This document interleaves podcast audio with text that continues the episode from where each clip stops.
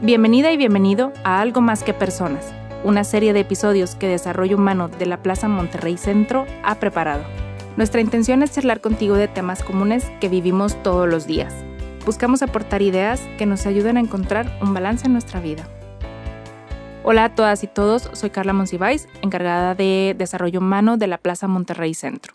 En este nuevo episodio de Algo Más que Personas, hablaremos sobre el abordaje y conclusión de conflictos, para poder desarrollar la resiliencia, que es un concepto que ha tomado muchísimo auge en los últimos tiempos. Y bueno, para iniciar me gustaría que abriéramos con esta pregunta. ¿Cuál es el conflicto más absurdo en el que has estado involucrado? Seguramente todos y todas hemos estado en alguna discusión o en alguna diferencia que no tenía razón de ser, que era que ya que lo pensaste era demasiado, como lo dije ahorita, absurdo. Entonces, Seguramente todos eh, hemos vivido y pasado por esa situación. Por lo tanto, es importante reconocer que en algún momento hemos vivido esto, pero que también tenemos las habilidades y ciertas fortalezas que nos permitieron en su momento abordar esas situaciones y que la pudimos llevar como a su fin, ¿no? Sin embargo, eh, intentaremos el día de hoy poder generar otras habilidades que se sumen a las que ya tienes. Y bueno, eh, de entrada, no podemos resolver los problemas que se nos presentan en el día a día utilizando el mismo tipo de pensamiento que anteriormente teníamos, ¿no? O que usamos cuando incluso se creó el problema. Entonces, primero, ¿de dónde surgen los problemas? Los conflictos de entrada van a ser inevitables, ya que eh, en el momento en que interactuamos con otras personas, obviamente todos tenemos una forma muy particular de vivir las experiencias del día a día. Estas están influidas por nuestra edad, nuestra historia personal, nuestro estado de salud, e incluso eh, en el momento en el que lo estamos viviendo en el conflicto, ¿no? De ahí nacen estas situaciones, nacen estas diferencias. De entrada, los conflictos tienen varios elementos básicos. Se requieren dos o más partes o más personas para que se genere. Estas personas o estas partes tienen objetivos muy particulares y entre ellas son incompatibles. Además, tienen diferentes valores, diferentes opiniones y este conflicto puede continuar hasta que ambas partes estén satisfechas con el resultado. Pero imagínate cuánto tiempo puede resultar a veces esto, que pueden ser conflictos interminables o eternos, ¿no? Existen diferentes tipos de conflictos.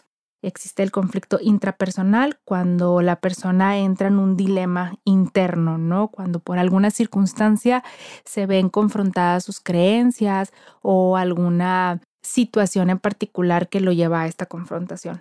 Dos, los conflictos interpersonales que ocurren entre dos o más personas. Puede ser entre hermanos, entre parejas, entre dos amigos, entre mamá e hijo, papá e hijo, etc los intragrupales que pasan entre los miembros del mismo grupo, puede ser un grupo laboral, un grupo escolar, etcétera, ¿no? Y el intergrupal, ya por el último, que es el que se da entre distintos grupos. Seguramente todos hemos estado involucrados en algún tipo de, de estos conflictos y pudiéramos dar muchísimos ejemplos. Entonces, cuando tenemos un conflicto presente, ¿para qué es importante reconocer en qué contexto se dio el conflicto? De entrada para avanzar o retroceder en el conflicto según sea necesario. Además, nos va a permitir establecer canales de comunicación más efectivos. Recordemos que en los conflictos a veces no nos comunicamos de la manera más efectiva o más clara. Además, reconocer el contexto del conflicto nos permite llegar a acuerdos eh, entre las partes involucradas en el mismo y para evitar un conflicto similar en el futuro. Muchas veces nos va a tocar ejercer el papel de mediadores. Pero, ¿qué es la mediación? La mediación es un intento de trabajar con el otro y no contra el otro, en busca de una vía pacífica y equitativa para afrontar y resolver los conflictos que en el momento se estén dando. Todo esto en un entorno de crecimiento, de aceptación, de aprendizaje y respeto mutuo. Es importante ver la mediación desde una perspectiva que nos permita, obviamente, mediar nuestras propias emociones y deseos. Entonces, seguramente en tu centro de trabajo, en tu familia o con algún amigo, te ha tocado ser mediador o te tocará ser mediadora también. ¿Para qué es importante ejercer la mediación? De entrada, facilita que se establezca una relación distinta o una mejor relación entre las partes que están en conflicto. Cuando ejercemos Este papel de mediadores también aumenta el respeto y la confianza. Además, la mediación ayuda a corregir percepciones e informaciones falsas que se puedan tener respecto al conflicto y o entre los miembros implicados en, el asunto, ¿no? en, el, en el conflicto. Además de crear un marco que facilite la comunicación entre las partes y la transformación del conflicto. Entonces, pregúntate, ¿alguna vez has sido mediador en un conflicto? ¿Qué fue lo que más te ayudó en esta experiencia? Al principio hablábamos que todos tenemos ya herramientas que hemos estado utilizando quizás de manera inconsciente en algún conflicto. E incluso hemos ejercido el papel de mediadores sin ser conscientes de esto. Y si tomas conciencia de cuando ejerciste la mediación, pregúntate qué te sirvió en ese momento. ¿Por qué? Porque una de las principales herramientas de la mediación, tanto en conflictos personales como con terceros, es la capacidad de aterrizar nuestras ideas de manera sencilla. Entonces, hasta este punto, es importante preguntarnos, ¿qué podemos obtener de un conflicto?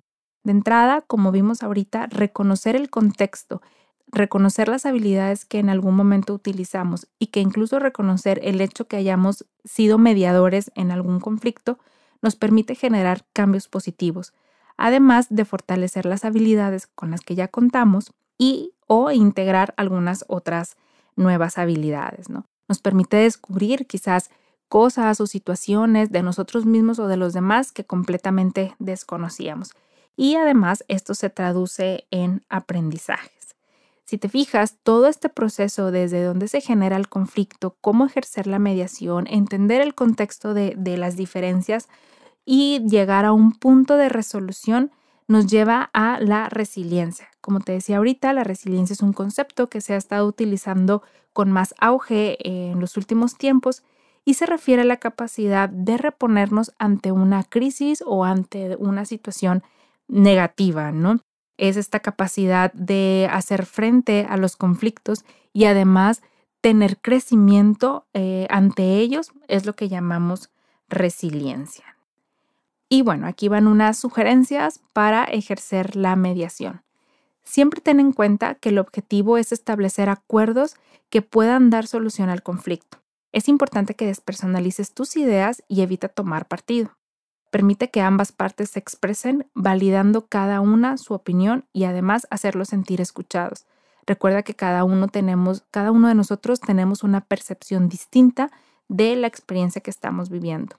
Si es necesario, establecer reglas de respeto y honestidad.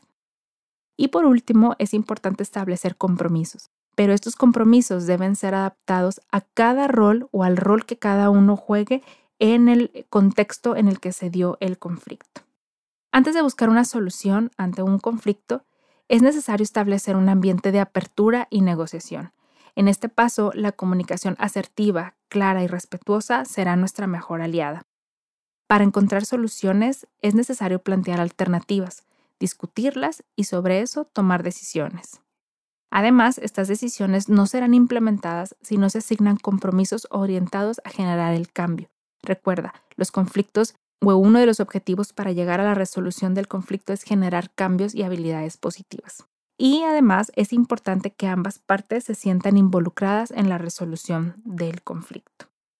Espero que estas sugerencias te sirvan o incluso agreguen a las que ya has utilizado anteriormente. Y para ir cerrando este episodio, recuerda que la dificultad para resolver un conflicto no radica en qué tan grande o tan pequeño sea el conflicto, sino en las limitaciones de los involucrados. Gracias por escucharnos el día de hoy y te esperamos en un episodio más de Algo más que personas. Gracias.